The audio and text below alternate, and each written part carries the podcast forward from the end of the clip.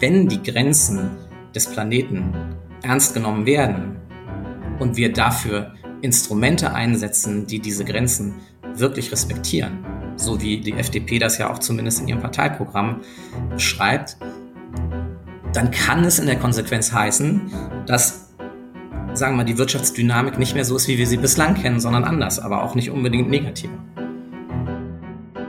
Sagt Philipp Krohn. Cicero Politik, ein Podcast von Cicero, das Magazin für politische Kultur. Wenn es so weitergeht wie bisher, werden wir alle sterben. Zugegeben, das ist jetzt kein besonders optimistischer Start in diese Folge des Cicero Podcast Politik, aber es geht ums große Ganze. Es geht um den Klimawandel beziehungsweise die Klimakatastrophe beziehungsweise die Klimaapokalypse.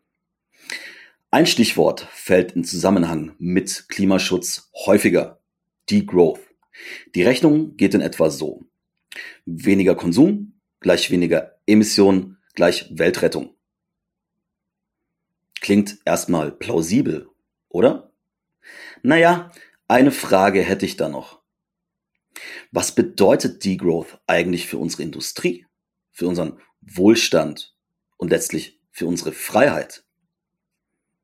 Und muss er weg, dieser Kapitalismus? Nein, sagt Philipp Krohn. Er ist Autor und Redakteur bei der Frankfurter Allgemeinen Zeitung. Jüngst ist ein Buch von ihm erschienen. Es trägt den Titel Ökoliberal, warum Nachhaltigkeit die Freiheit braucht. Oha, mag sich da mancher denken. Was ist das denn? Ein Klimaschutzkonzept? Häresie? Oder libertäres Freiheitsgeschwurbel? Buh, ruft Luisa Neubau aus der Ferne und manch Klimakleber guckt schockiert. Will dieser Kron wirklich Klimaschutz mit Kapitalismus, mit Freiheit vereinbaren? Tatsache. Mein Name ist Ben Krischke, ich bin Leiter Debatte bei Cicero Online und mit Kron habe ich über sein Konzept des Ökoliberalismus gesprochen. Außerdem wollte ich von ihm wissen, darf ich eigentlich noch in den Urlaub fliegen? Und ich sage herzlich willkommen im Cicero Podcast Politik, Philipp Krohn. Danke für die Einladung. Herr Krohn, fangen wir bei diesem viel diskutierten, hochkomplexen Thema mal mit der Frage aller Fragen an. Dass der menschengemachte Klimawandel Fakt ist, ist, glaube ich, weitestgehend Konsens. Aber wie groß ist denn der Anteil des Menschen am Klimawandel wirklich? Puh, das ist eine relativ schwierige Frage. Also ich bin ja kein Klimaforscher und ich stütze mich in allem, was ich im Buch schreibe, auf das, was Klimaforscher erforscht haben und insbesondere auch das, was ein Journalistenkollege zusammengetragen hat, der in Amerika sehr viele Paläontologen getroffen hat und der sich das mal über die Jahrmillionen angeschaut hat, wie denn eigentlich so der Einfluss von CO2 auf Klimawandelereignisse gewesen ist. Und was ich daran bemerkenswert fand, war, dass alle großen Massensterben, die es auf der Welt gegeben hat, seit hunderten Millionen Jahren, immer in irgendeiner Form mit CO2 zu tun hatten. Also insofern ist es, glaube ich, ganz gut, das auf dem Schirm zu haben, auch wenn der Mensch vielleicht nur einen kleinen Anteil insgesamt an den Klimageschehnissen hat, aber so hat er doch in der Veränderung durchaus einen gewichtigen Einfluss. Wie kamen Sie denn eigentlich zu diesem Thema oder warum haben Sie überhaupt angefangen, sich intensiver mit dieser Thematik zu befassen? Also bei mir ist es wirklich ein sehr, sehr lange äh, schon vorliegendes Interesse. Ich habe schon in der Jugend mich mit dem Thema beschäftigt. Ich glaube, das kam auch dadurch, dass einige Lehrer mich da so ein bisschen drauf gestoßen haben und ich habe schon relativ gezielt vor 25 Jahren mal meinen äh, Studienort danach ausgesucht, dass man da gut äh, Umweltökonomik studieren kann. Das war einer der Faktoren, die dann Ausschlag gegeben haben. Das war in Heidelberg. Und ich habe dann auch, glaube ich, den Professor gefunden, den ich irgendwie finden musste für meine Bedürfnisse, der mich da auch ein ganzes Stück vorangebracht hat, mit dem ich dann auch viele Jahre bis heute weiter Austausch hatte. Und auch in meiner, ich habe zwei Abschlussarbeiten geschrieben, weil ich Germanistik und äh, Volkswirtschaft jeweils fertig auf Magister und äh, Diplom studiert habe. Und da habe ich mich viel eben mit der Wachstumsfrage beschäftigt, in der es ja sehr stark auch um diese Konfliktökologie und Ökonomie geht. Und das Interesse daran hat eigentlich nie nachgelassen. Ich habe das dann während meiner Zeit als Redakteur bei der FAZ auch immer weiterverfolgt und hatte die Gelegenheit, neben meinen eigentlichen Themen auch immer wieder was zur Nachhaltigkeit zu machen. Und als es jetzt ähm, zu einem Thema größeren öffentlichen Interesses auch wurde, habe ich mich an, daran angeknüpft und hatte eben viele Vorgedanken mir schon gemacht und auch viele Leute schon dazu gesprochen. Jetzt haben Sie auch ein Buch über das Thema geschrieben, das heißt Ökoliberal, warum die Nachhaltigkeit die Freiheit braucht. Sie haben gerade schon kurz die erste Konfliktlinie so ein bisschen skizziert.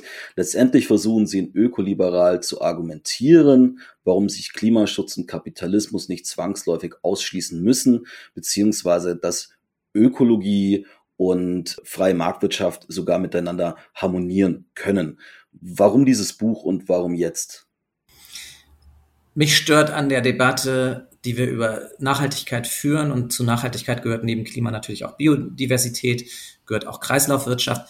Mich stört da wahnsinnig dran, dass wir immer so in Lagern unterwegs sind. Da gibt es die eine Seite, die biophysikalische Grenzen der Erde ernst nehmen und aber häufig so argumentieren, dass der Staat jetzt mit Verboten da schnell sich anpassen muss. Und auf der anderen Seite gibt es die liberale Haltung, sozusagen auf marktwirtschaftliche Instrumente zu setzen, aber auch den Menschen nicht zu viele Veränderungen zuzumuten. Und ich glaube, dass man eigentlich eine Synthese aus beidem braucht. Ich glaube, wir brauchen eine Anerkennung biophysikalischer Grenzen und das richtig ernsthaft, weil wir sonst in großen Schlamassel kommen. Und ich glaube, wir brauchen eine Anerkenntnis, dass marktwirtschaftliche Instrumente einfach günstiger meistens sind, effektiver und für die Menschen weniger einschränkend. Und ich glaube, manches da ist, ist also wir, wir erleben so viele künstliche Wortpaare, ob es jetzt Degrowth ist oder grünes Wachstum. Ich glaube, dass beide Argumentationslinien ihre starken und ihre schwächeren Argumente hat. Wir sollten auf beide hören und die starken Argumente stark machen und nicht die schwachen Argumente sozusagen zerpflücken. Äh, genauso Verzicht und Technik. Das ist auch so ein Wortbegriffspaar, das für mich eigentlich so ein bisschen veraltet ist, weil wir, glaube ich, ein bisschen was von beidem brauchen. Natürlich brauchen wir gute Wärmepumpen oder andere Techniken, die dafür sorgen, dass wir in ausreichend warmen Wohnungen im Winter und im Herbst sitzen. Aber wir müssen natürlich auch andere Verkehrs, sagen wir mal, Verhaltensweisen, Mobilitätsverhaltensweisen haben, um die Emissionszahlen deutlich runterzubekommen mir erscheint das so sehr, dass da beide Lager so in ihren Gräben sind und eigentlich nicht versuchen zusammenzukommen, um das Ziel zu erreichen, sondern um Recht zu behalten. Sie bezeichnen sich in Ihrem Buch, das fand ich ganz schön, als Kind der Ambivalenz. Zitat, ernährt von fossilen Brennstoffen, bekehrt durch Ökoliteratur. Ich weiß, was damit gemeint ist. Unsere Zuhörer wissen es noch nicht vielleicht. Können Sie das mal kurz erläutern, diese Ambivalenz? Ja, das ist wirklich also zu köstlich. Mir ist das, glaube ich, auch erst im Nachhinein aufgefallen. Also mein Vater hat sein Leben lang bei der Deutschen Shell gearbeitet, als Vertriebsmensch in der Mineralölindustrie. Und meine Mutter ist einen alten VW Käfer gefahren, wie man ihn auch teilweise bei Ökoaktivisten kannte und hatte hinten einen Greenpeace-Aufkleber drauf, erst wenn der letzte Wald gerodet und so weiter. Und von meiner Mutter habe ich immer die Argumente bekommen, warum das alles nicht weiterführt. Und von meinem Vater habe ich immer, ja, hör dir das mal genauer an, was da jetzt eigentlich mit Brent Spa ist. Und gleichzeitig ist das natürlich auch, ich meine, durch das Gehalt meines Vaters unter anderem ist ja auch mein Studium finanziert worden. Also insofern bin ich da ja auch genährt von. Und ich glaube, wir, wir alle sind ja irgendwie Teil dieser Ambivalenz, dass wir den Wohlstand, den wir geschaffen haben in den vergangenen 300 Jahren ja alle wahnsinnig schätzen und gleichzeitig erkennen, dass es mit dem fossilen Ursprung so irgendwie nicht so weiter funktioniert und wir das irgendwie durch was anderes ersetzen müssen. Und auch da, glaube ich, hilft es, wenn man sich diese Ambivalenz klar macht. Das tun übrigens auch einige der, der starken Kritiker. Ich habe kürzlich ein Gespräch mit Ulrike Herrmann gehabt, äh, mit der Taz-Redakteurin, die ja Kapitalismus und Klimaschutz nicht für vereinbar hält, die auch ja sagt, sie ist ja keine, keine Gegnerin von Kapitalismus, sondern sie glaubt nur, dass das so nicht funktioniert. Und ich glaube, dass das auch Teil des Überwindens ist von diesen Lagergrenzen, die wir haben, wenn man anerkennt, dass manches eben zwei Seiten hat. Also ich habe das häufiger mal wieder in Gesprächen auch erwähnt. Ich bin zum Beispiel total happy, wenn ich mit dem Auto am Wochenende, mit einem Carsharing-Auto irgendwo hinfahren kann, wo ich mit öffentlichen Verkehrsmitteln nicht hinfahren kann. Aber natürlich ist es für eine flächendeckende Mobilität durchaus problematisch und, und nicht nur, wenn wir umstellen auf E-Mobilität, ist das gleich ist damit gleich das Problem gelöst, sondern auch dann wird es weiterhin einige dieser Konflikte geben, die uns derzeit so sehr intensiv beschäftigen. Ich muss zugeben, ich zucke ja immer so ein bisschen zusammen, wenn ich höre, dass jemand aus einem mehr oder weniger wohlhabenden Haushalt kommt und dann sozusagen all das mitgenommen hat, was da irgendwie gut funktioniert hat, beispielsweise das Studium ihnen finanziert wurde oder andere Dinge und dann so eine, ja, wie soll ich sagen, so, so eine Läuterung dann irgendwie eintritt und man dann versucht, so in irgendeiner Form auch den Verzicht ein bisschen zu predigen und die Welt so ein bisschen besser zu machen. Denn ich frage mich dann manchmal schon, was machen wir denn mit den Leuten, die sich gerade erst Wohlstand aufbauen? Denn Verzicht muss man sich ja schließlich auch irgendwie leisten können, oder? Ich sehe da nicht diese Gegensätze. Ich sehe auch nicht mich im Gegensatz zu Menschen, die mit geringeren Einkommen aufgewachsen sind, sondern ich sehe die Notwendigkeit, dass das nicht fossil stattfindet. Das Wohlstand also anders als mit starken Emissionen von Treibhausgasen gestaltet werden kann. Und ich halte das auch nicht für unmöglich. Ähm, und da sehe ich alle gleichermaßen in der Pflicht. Insofern, ich bin noch nicht mal der Meinung, dass das, dass das eigentlich ein Gefühl von Läuterung ist, sondern eigentlich ist es ja eher eine Erkenntnisreise, die damit zu tun hat, dass man sich auf dieses Thema einlässt ich glaube, wenn man, wenn man ganz unbedarft irgendwie ähm, durch die Welt geht, ist man, wird man erstmal alles so hinnehmen, wie man es vorfindet. Aber je mehr man mit Lehrern zusammenkommt, die einen da weiterbringen, desto mehr wird man vielleicht sehen, das passt so nicht. Und ich finde es erstaunlich. Ich habe das ja auch biografisch jetzt äh, begründet im Gespräch mit meinen Eltern. Und da habe ich teilweise dann eben auch ähnliche Erkenntnisprozesse dann gesehen, wenn ich sie dann in Berührung gebracht habe mit bestimmten Gedanken, die vielleicht aus diesem äh, Nachhaltigkeitsdenken herauskommen. Und, und sehe dann eben auch ähnliche Bereitschaft, sich dann vielleicht irgendwie auch mal neu darauf einzulassen. Für mich auch wieder keine klare Lagertrennung. Hier reich, hier arm, hier Läuterung, hier äh, ungeläutert und man möchte irgendwie an den Verbrauchsmustern festhalten, sondern eher gemeinsame Aufgabe für alle irgendwie die gleichen Emissionsprobleme, die man lösen muss. Na gut, aber es wird ja beispielsweise dann zu einer sozialen Frage. Nehmen wir mal ein Beispiel, ein Vermieter aufgrund neuer Dämmungsvorgaben oder aufgrund jetzt dieser Wärmepumpendiskussion beispielsweise Geld investieren muss, dieses Geld dann umlagern muss auf die Mieten und jetzt in einer angespannten Mietsituation, die wir ohnehin schon haben, die Leute, die sich jetzt schon kaum eine Wohnung leisten können in der Stadt, dann erst recht keine Wohnung in der Stadt mehr leisten können. Wir haben es bei Mechanismen wie beispielsweise Benzinpreiserhöhungen etc. pp wo es ja dann doch eben sehr wohl auch zu einer sozialen Frage wird. Und aller Voraussicht nach wird ja wohl auch das Elektroauto zu einer sozialen Frage, zumindest das, was ich so höre, weil es einfach Autos bald, also Elektroautos in der Zukunft nicht zu dem Preis geben wird, wie es heute zum Beispiel noch Benziner gibt. Irgendwo ist da ja ein Konflikt und irgendwie müssen wir den ja auch lösen können. Das ist definitiv der Fall. Also ich glaube, darum ist es eben auch nicht nur individuell zu lösen, sondern da muss natürlich die Politik auch dabei sein. Aber ich glaube, wir haben Instrumente, die besser sind, als sie manchmal in der öffentlichen Diskussion gemacht werden. Ich nehme mal das, was ich ja in dem Buch auch sehr ausführlich beschreibe und was ich auch für eine wirklich richtig erfolgreiche Sache halte, die Emissionshandel, bei dem ja immer wieder so diese, dieser Gedanke aufkommt, das ist sozial ungerecht, wenn wir jetzt einen CO2-Preis haben und der immer weiter steigt, dass man dann gerade die ärmeren Haushalte ja in schwierige ökonomische Situationen bringt. Ja, wir diskutieren es aber im Moment auch tatsächlich nicht mehr in Form einer Rückverteilung, dass man die Einnahmen auf alle Haushalte, auf alle Köpfe gleichmäßig verteilt, was dazu führen würde, dass man durchaus einen positiven Umverteilungseffekt hätte von denen, die sehr viel verursachen und sehr viel zahlen müssen, zu denen, die weniger verursachen und mehr bekommen, was Mittel freisetzen würde, auch bestimmte Investitionen im Haushalt beispielsweise zu tätigen. Also ich finde da nicht immer ganz ehrlich, wie, wie in der Diskussion praktisch diese Gruppen gegeneinander ausgespielt werden. Ich glaube, dass es darum geht, wie kriegt man das auf eine effektive Weise hin und es sollen aber auch keine Haushalte dabei irgendwie verloren gehen, die, die dann am Ende äh, vor Lasten stehen, die sie sich nicht leisten können. Aber jemand, der in der attraktiven Frankfurter Innenstadtlage wohnt oder in einer attraktiven Münchner Innenstadtlage und vielleicht sogar, wie Sie und ich, im Homeoffice arbeiten können, aber durchschnittlich mehr verdient als jemand, der von außen im Auto hereinfahren muss, weil er sich in der Stadt schon überhaupt gar keinen Wohnraum mehr leisten kann. Ist das fair?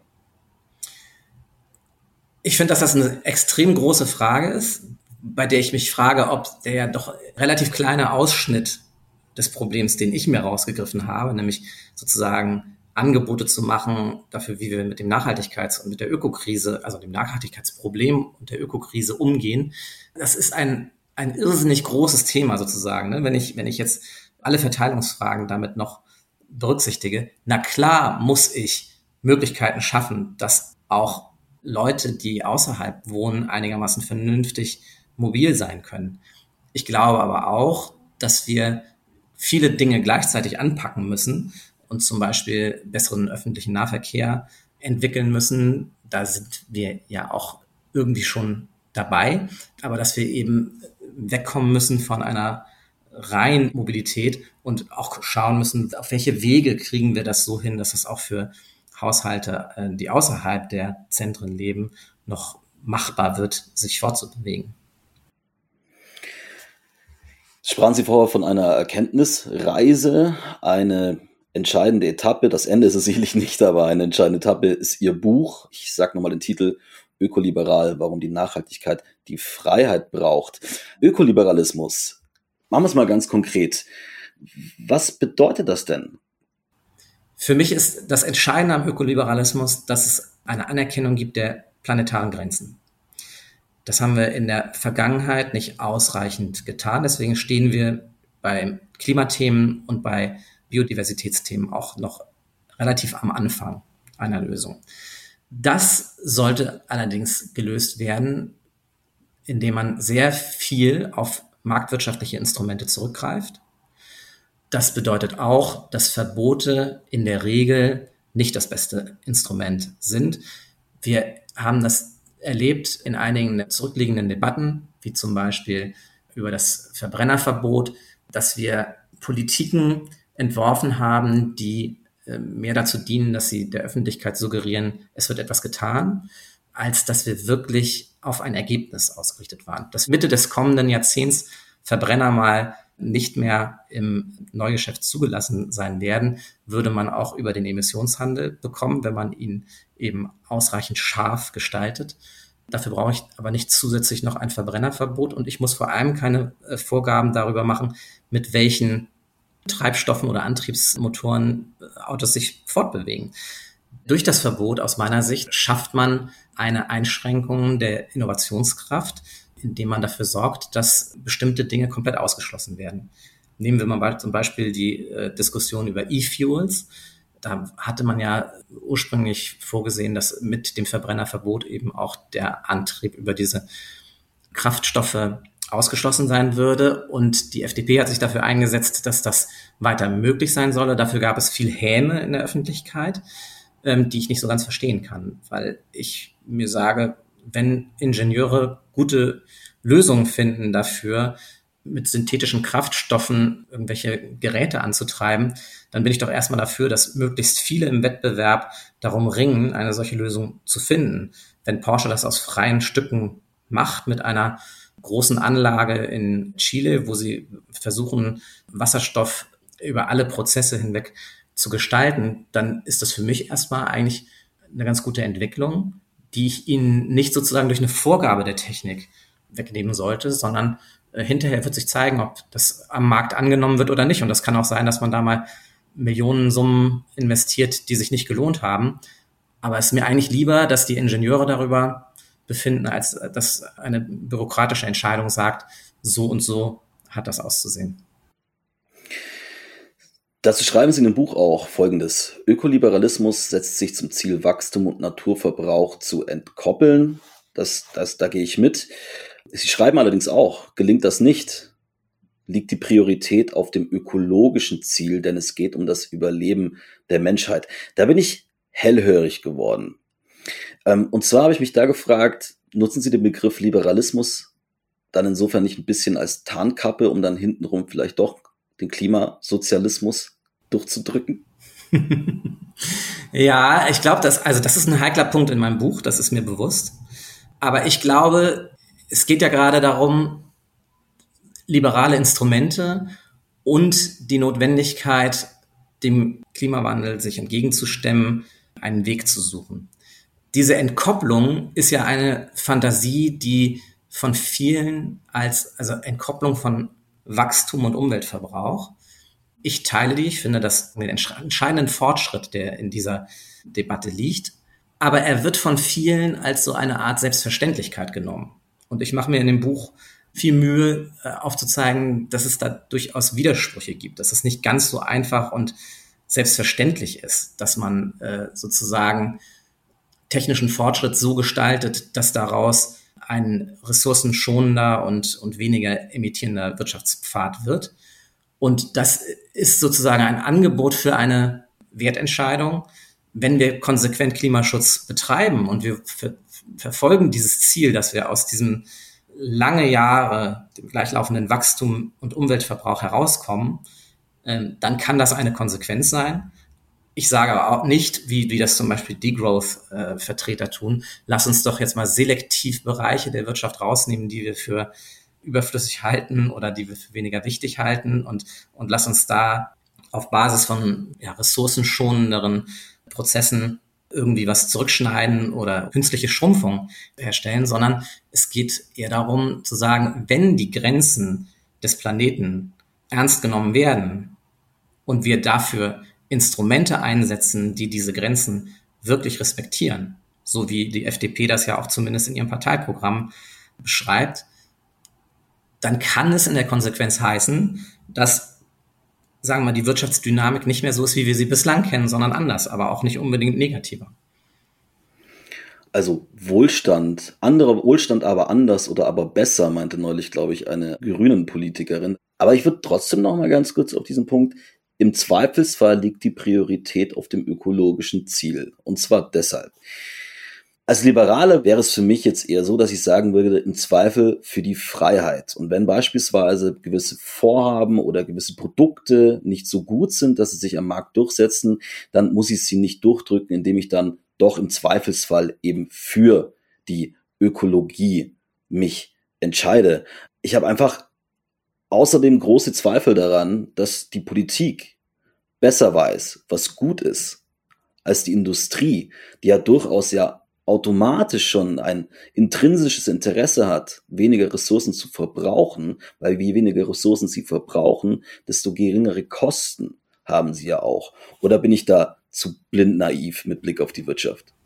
Nicht blind und naiv, sondern es ist vielleicht eine Stufe zu sehr wieder im Operativen, wo es um Abwägungsprozesse geht, die ich sozusagen von politischen Entscheidern und von Haushalten gerade wegnehmen will. Indem ich ja sage, lass uns doch mal anerkennen, wir haben ein Problem mit den Emissionen.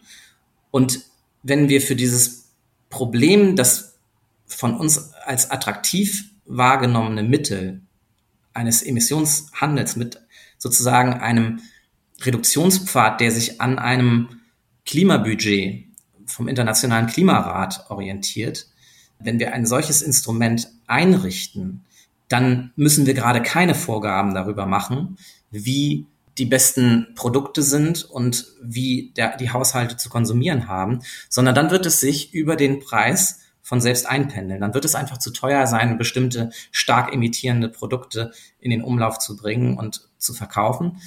Das heißt also, diese Abwägung von Freiheit und Umweltschutz ist aus meiner Sicht auf einer höheren Ebene äh, zu vollziehen, als auf dieser Konsumentenentscheidung äh, im Supermarkt. Das überfordert uns ja auf eine Weise. Ja? Also jeder will irgendwie sich ökologisch korrekt verhalten. Was es dafür braucht, sind dann irgendwelche transparenten äh, Gütesiegel, die mir signalisieren, jetzt verhältst du dich nachhaltig.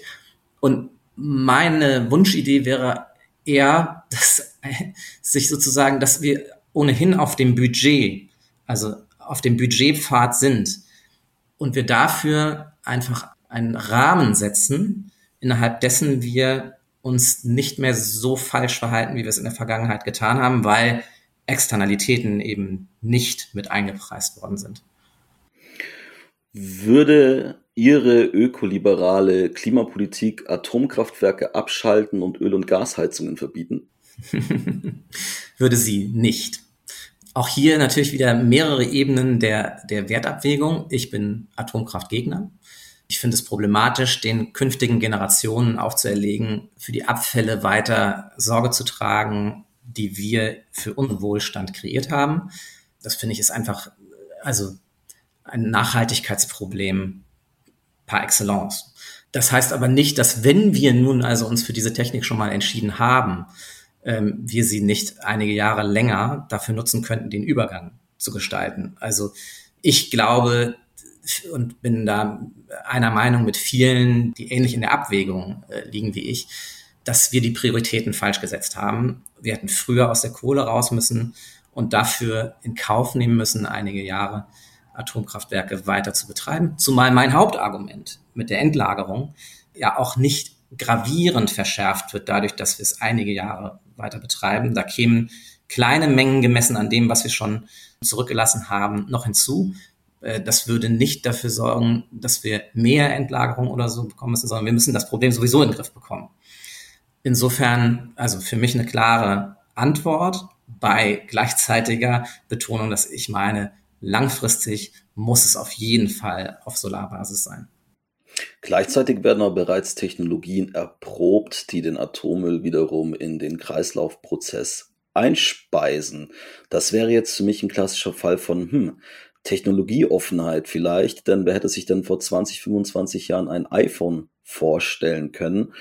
Und mich stört bei dieser Debatte auch um Atomkraft oft, dass wir immer vom Status quo ausgehen und dann heißt es, okay, 1000 Jahre oder eine Million Jahre. Wenn wir aber mal einen Blick darauf werfen, zu was Menschen fähig sind, zu was Ingenieure fähig sind, wäre es unter Umständen ja auch möglich, dass das Endlagerproblem sich in 20, 30, 40 Jahren von selber löst, weil irgendjemand irgendwas Kluges entwickelt. Das will ich nicht ausschließen. Also jetzt begebe ich mich auf Glatteis, weil ich kein Physiker bin und ja, also ich kann das nur mal so sozusagen mir zurechtlegen, wie vielleicht da eine Antwort ist. Ich glaube, wenn man viel Energie aus wenig Materie erzeugt, dass man auf jeden Fall ein Problem mit hoher Entropie hat, die übrig bleibt.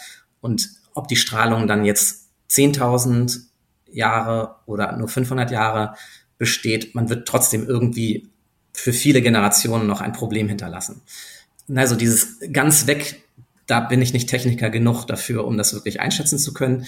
Aber ich gehe eigentlich auch mit der Grundhaltung eher rein, technologieoffen die Dinge zu betrachten. Ich habe das ja eben schon mal, ich, mein, einer meiner drei liberalen Ahnherren, auf die ich mich ja berufe, ist Friedrich August von Hayek, der aus meiner Sicht sehr, sehr gut argumentiert hat, warum äh, es besser ist, aus der unübersichtlichen Masse von Ingenieuren Entscheidungen vorgelegt zu bekommen, als aus einem kleinen, einer kleinen Gruppe von Bürokraten, die sozusagen sich anmaßen, das Wissen zu haben, äh, über Technologien zu entscheiden, äh, weit hinaus in die Zukunft.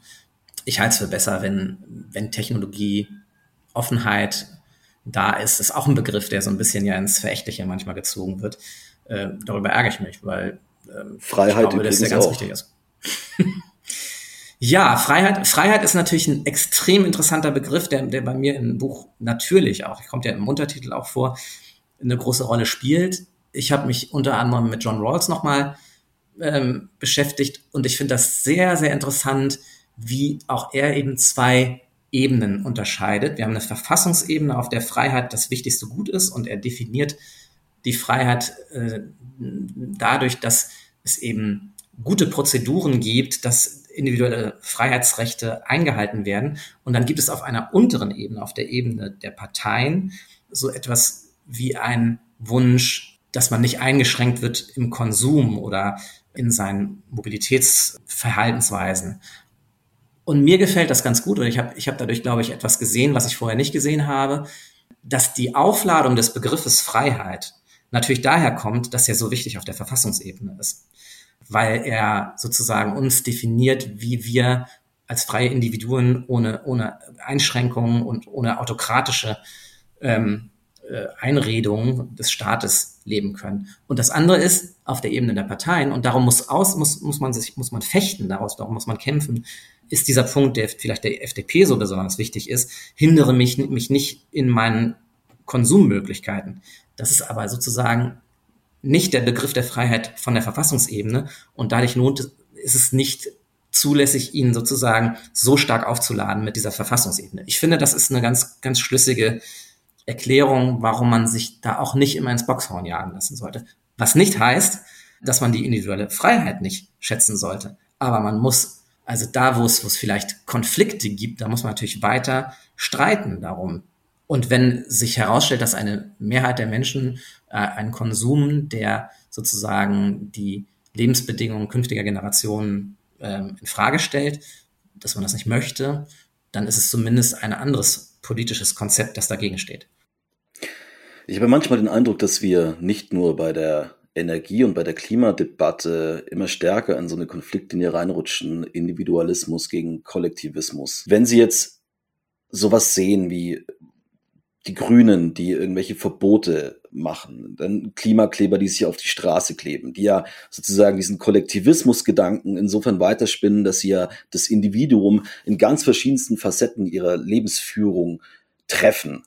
Haben Sie Befürchtungen, dass die Grünen, was eine ziemliche Treppenwitz der Geschichte wäre oder auch eine gute Pointe, wie man es möchte, am Ende dazu führen könnten, dass der Verständnis für Klimaschutz sinkt und das Bedürfnis, Klimaschutz zu betreiben, auch sinkt? Also ich finde, das ist eine extrem gute und wichtige Frage. Ich habe äh, ein ganzes Kapitel äh, mich befasst mit dem Thema Ökomoralismus. Ich glaube, dass der Ökomoralismus eine Folge davon ist, dass politisch so viel noch brach liegt und dass dann ähm, gesellschaftliche Gruppen in dieses Vakuum hineindrängen, die sozusagen nur Teilantworten auf das Problem haben. Ich habe da mal eine Szene im Buch beschrieben, da bin ich mit meiner Familie Eis essen in der Frankfurter Innenstadt in einem sehr, sehr engen Bereich und da hat jemand ein sehr großes Auto, mit dem er jeden Tag hinten auf einen Parkplatz fahren muss, der sich aber jeden Tag darüber aufregt, dass da Leute stehen und Eis essen und ihre Fahrräder abstellen. Und ich habe mich dabei ertappt, eben diese Diskussion auch mitzuführen und ihm zu sagen, meinst du, das ist denn ideal hier in der, in so einem engen Raum dann so ein großes Auto zu haben? Und dann habe ich eben wieder gedacht, eigentlich ist es ideal, wenn, wenn die Politik so gute Rahmenbedingungen setzt, dass man diese individuellen moralischen Erwägungen nicht unbedingt fällen muss. Und ich glaube, diese, diese Verschärfung, die wir jetzt gerade im Klimaaktivismus sehen, von einer sehr braven Bewegung von Schülern, die, die freitags ähm, demonstrieren gehen zu äh, Menschen, die anderen ja Dinge abnötigen. Ne? Ich nehme das schon ernst, wenn Leute sagen, sie sind zu ihrer, ich weiß jetzt auch nicht, ob es stimmt, aber es ist zumindest ein gut kreiertes Beispiel. Jemand ist zu seinem Verwandten, der im Sterben lag, gefahren und hatte statt vier Stunden nur noch zwei Stunden mit dem. Ja, also ich möchte diese Abwägung eigentlich nicht, nicht so gerne treffen. Und dazu kommt, dass ich die Diskussion, die die Klimaaktivisten mit Olaf Scholz hatten, bevor er Bundeskanzler wurde bei der Friedrich-Ebert-Stiftung, auch als so unangenehm erlebt habe und nicht sozusagen auf echten Dialog ausgerichtet, sondern eher als belehrend und ähm, siehst du denn nicht die Nöte und wir müssen doch jetzt dringend handeln und da, da schien, man, schienen mir die Beteiligten nicht mehr offen zu sein dafür, wie man das eigentlich politisch gemeinsam lösen will. Diese Verschärfungen haben, glaube ich, damit zu tun, dass das Thema so lange brach lag. Ich meine, es ist schon, schon verblüffend, dass wir im Jahr 2023 die ersten Schritte tun, um eine Wärmewende zu bewältigen, die ja also offenkundig war, dass, dass da ein Bedarf besteht, dass ein großer Teil unserer Treibhausgasemissionen damit zu tun haben, dass wir unsere Wohnung heizen. Jetzt sehen wir derzeit doch durchaus die Industrialisierungstendenzen in Deutschland. Für Schlagzeilen hat gesorgt, dass das Unternehmen Wiesmann seine Klimasparte ins Ausland verkauft, wobei die ja immer noch in irgendeiner Form beteiligt bleiben an dem Ganzen, aber Firmen wandern auch ab, weil die Rahmenbedingungen nicht stimmen. Ähm, frei nach Klaus Wobereit, wenn wir jetzt nicht schaffen, irgendwann mehr Liberalismus in die ganze Nummer zu implementieren, sind wir dann irgendwann arm, aber CO2-neutral. Oh, das ist so. Also ich mag ja die Fragen. Das ist, äh, es sind wirklich harte Fragen und die sind, äh, also es geht auch wirklich hier um Wertabwägung.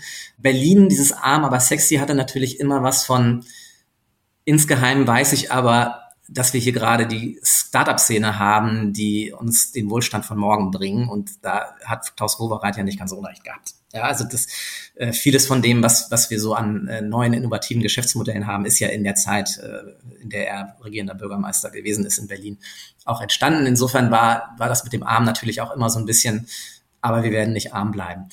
Was das andere betrifft, ich habe mit dem FISMAN-Thema nicht so große Probleme.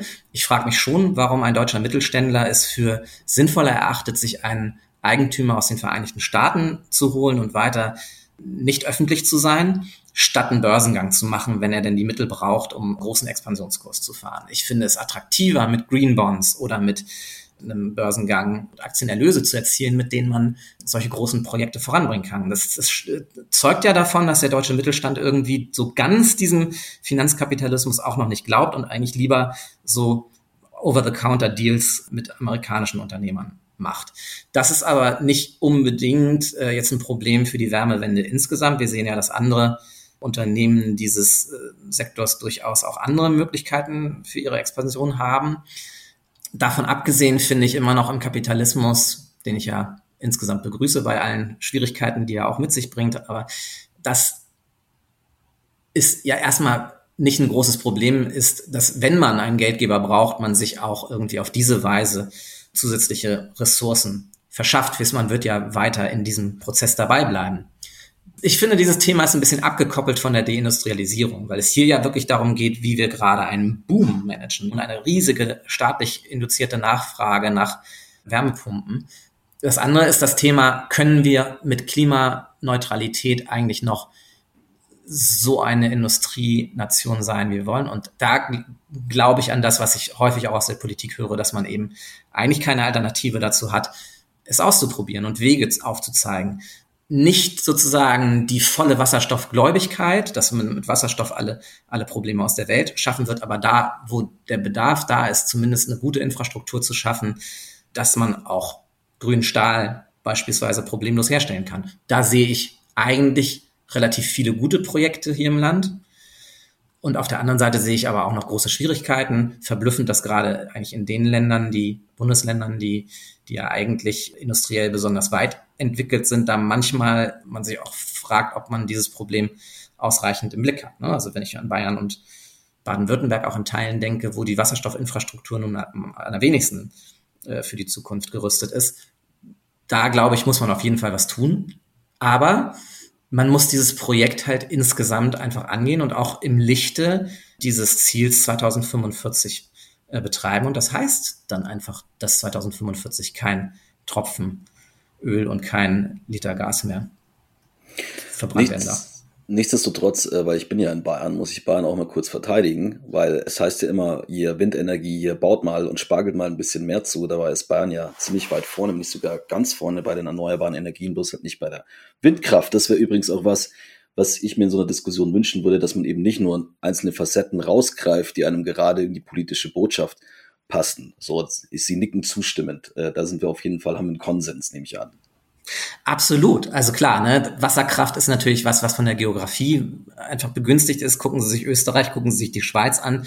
Die werden wahrscheinlich fünf Jahre vor uns klimaneutral sein, weil, weil sie einfach eine unglaublich, äh, unglaublichen Vorteil der Topografie haben.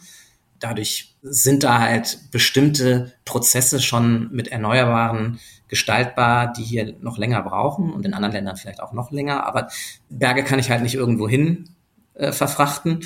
Und äh, Windräder sind da schon etwas flexibler. Ich bin auch dafür, da, das, das Ganze als Mix zu sehen. Und auch da ist die Tendenz ja, das Ganze in so Lagern auch zu betrachten. Ne, hier die Bayern, hier die Schleswig-Holsteiner. Vielleicht sollte man das auch eher mal als gemeinsames Projekt betrachten. Das finde ich gut. Ein Punkt, auch wenn wir jetzt schon ein bisschen länger sprechen als geplant, aber einen Punkt will ich noch kurz mit Ihnen durchdiskutieren oder diskutieren nicht, aber kurz mit Ihnen besprechen, weil ich das, äh, das ist so ein schöne, schöne Alltags- Dilemma, das sich da irgendwie ergibt. Ähm, ich zitiere dazu aus Ihrem Buch. Der tiefe Wunsch, die Welt in ihren Facetten kennenzulernen und Verständnis für andere Kulturen zu entwickeln, steht aktuell noch im Kontrast dazu, sich klimagerecht fortzubewegen. Das ist ja so ein wunderbarer kleiner Konflikt, wenn man Klimaschutz auch als privates Projekt in irgendeiner Form begreift. Ich war Anfang des Jahres in Singapur. Finden Sie das in Ordnung? ja, das ist, ist echt ganz lustig. Ich treffe ja so viele Freunde und Bekannte, die irgendwo gerade mit dem Flieger herkamen und habe da überhaupt kein Problem auf individueller Ebene.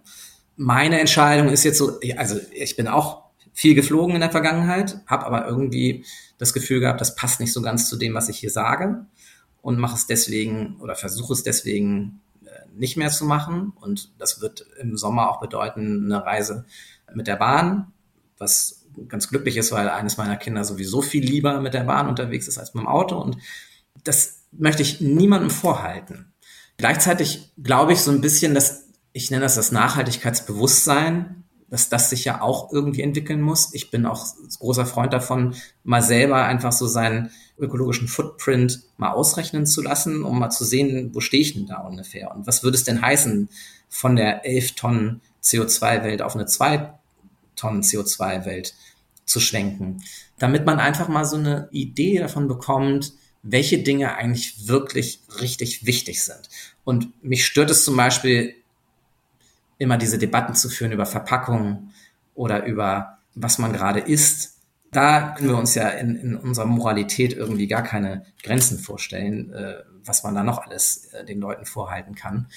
Und das glaube ich einfach, dass, dass diese Mengenthemen dann auch eher was sind für eine äh, für sowas wie einen Emissionshandel dann aber auch auf der auf Nahrungs- und, und, äh, und Lebensmittelproduktion ausgedehnt ist, wo man am Ende so konsumiert, dass es schon gar nicht mehr den äh, Bedürfnissen des Klimaschutzes widerspricht. Aber jeden Tag mit den Leuten irgendwie darüber zu debattieren, warum bist du jetzt nach Singapur geflogen, ist mir eigentlich ein bisschen zu blöd. Abgesehen davon, dass Singapur halt auch eine echt faszinierende äh, Stadt, Metropole und ein Land ist. Das ist richtig. Sie sprachen gerade die Verpackungsdebatten an. Ähm, ein schöner Randfakt über Singapur ist, dass Singapur aktuell 730 Quadratkilometer groß ist, bis 2030 800 Quadratkilometer groß sein wird, weil sie nämlich einfach sich selber aufschütten, während wir über irgendwelche ähm, Ohrstäbchen diskutieren. Manchmal fragt man sich schon, ob da nicht das eine sehr, sehr deutsche Debatte ist, weil in Asien hatte ich nicht so richtig das Gefühl, dass da jetzt äh, Klimaschutz so oben auf der Agenda stehen würde. Und ich frage mich dann schon auch, ja, Vorbild, alles schön und gut, aber wie kriegen wir denn die Welt auf den Weg, dass sie uns dann auch wirklich nachfolgt? Weil so wie aktuell sieht's ja eher nicht danach aus. Ja, ich frage mich eigentlich, müssen wir denn wirklich die Welt auf den Weg bekommen, sind wir tatsächlich so das wahnsinnige Vorbild. Da, da möchte ich ein bisschen mit aufräumen. Ich habe das gerade jetzt nochmal nachgeschaut in Veröffentlichungen der Vereinten Nationen dazu, wie der, also des Umweltprogramms der Vereinten Nationen, wie die CO2-Preise eigentlich in unterschiedlichen Ländern sind. Großbritannien hat inzwischen einen Preis von 90 Dollar, Schweden hat einen von 130, bei uns liegt er irgendwo, weiß ich nicht, etwas über 30 oder zu, zum Zeitpunkt diese, dieser Untersuchung. Also Deutschland ist ja nicht der Umweltvorreiter in vielen. Es gibt viele Dinge, die hier im Argen liegen. Ich glaube aber, dieser Pariser Vertrag ist eigentlich eine schöne Einladung an die Welt, in den Wettbewerb miteinander zu treten und zu zeigen, welche Wege funktionieren denn eigentlich gut. Und ich sehe es nicht so, also vielleicht ist es in Asien etwas weniger sichtbar, vielleicht sind die aber auch manchmal in, in einem etwas zielorientierter. Wir sind ja sehr, wir, wir gehen sehr auf die Symbolik. Wir schaffen die Plastiktüte ab, auch wenn die Recycling-Plastiktüte eine siebenmal bessere Umweltbilanz hat als die Papiertüte, die mir ständig reißt. Und trotzdem stehen wir da und denken, wow, das ist ja eigentlich cool, was wir hier machen. Wir haben jetzt nur noch Papiertüten. Der Effekt ist aber, wenn, wenn ich Umweltbilanzen mir angucke, überhaupt nicht so groß. Und deswegen ist Deutschland auch in vielen dieser Rankings nur im Mittelfeld oder sagen wir mal im oberen oder, oder sagen wir im unteren Spitzenbereich, aber unter den Ländern, die richtig gut sind. Und ich würde eigentlich lieber es haben, dass wir weniger reglementieren, in Einzelregeln reingehen, sondern mehr auf den Effekt gucken. Was kommt eigentlich wirklich dabei raus? Und da ist für uns im Moment Treibhausgas das, was uns am meisten Sorgen macht. Nicht zu vergessen die Zahl der sterbenden Arten, die man auch, finde ich, als Faktor einfach mit betrachten sollte und man sollte darauf gucken, was hat wirklich eine Wirkung auf diese gravierenden Umweltprobleme, die wir äh, aus der Welt schaffen wollen und was ist mehr symbolisch. mein Lieblingsbeispiel ist immer, Ähm, da hat ein Gastronom aus Restposten 3000 Plastikstrohhalme gekauft. Die kann er aber nicht verwenden, weil die Kunden, also die, die Leute, die bei ihm in sein Restaurant kommen, sagen, nee, also Plastik, das kannst du mir jetzt echt nicht mehr anbieten. Dann muss er die jetzt da liegen lassen, auf Jahre, aber sie sind hergestellt und niemand hat was davon. Aber man hat das Gewissen, ich habe jetzt nichts dazu beigetragen, dass die Umwelt noch schlechter wurde. Und ich meine einfach, gucken wir mehr auf die wirklich gravierenden Kennziffern und versuchen da was zu verbessern. Ich habe auf jeden Fall ein gutes Gewissen, weil ich glaube, dass wir ein ganz gutes Gespräch hatten. Philipp Krohn, vielen Dank, dass Sie der Einladung gefolgt sind. Ja, herzlichen Dank. Hat Spaß gemacht und war anspruchsvoll. Mir bleibt abschließend jetzt noch darauf hinzuweisen, dass Sie diesen und viele weitere hörenswerte Cicero Podcasts jederzeit auf cicero.de und auf allen gängigen Podcast-Plattformen nachhören können. Danke, dass Sie auch heute wieder mit dabei waren und hoffentlich auch beim nächsten Mal wieder mit dabei sein werden. Bleiben Sie optimistisch, Ihr Ben Krischke. Cicero Politik, ein Podcast von Cicero, das Magazin für politische Kultur.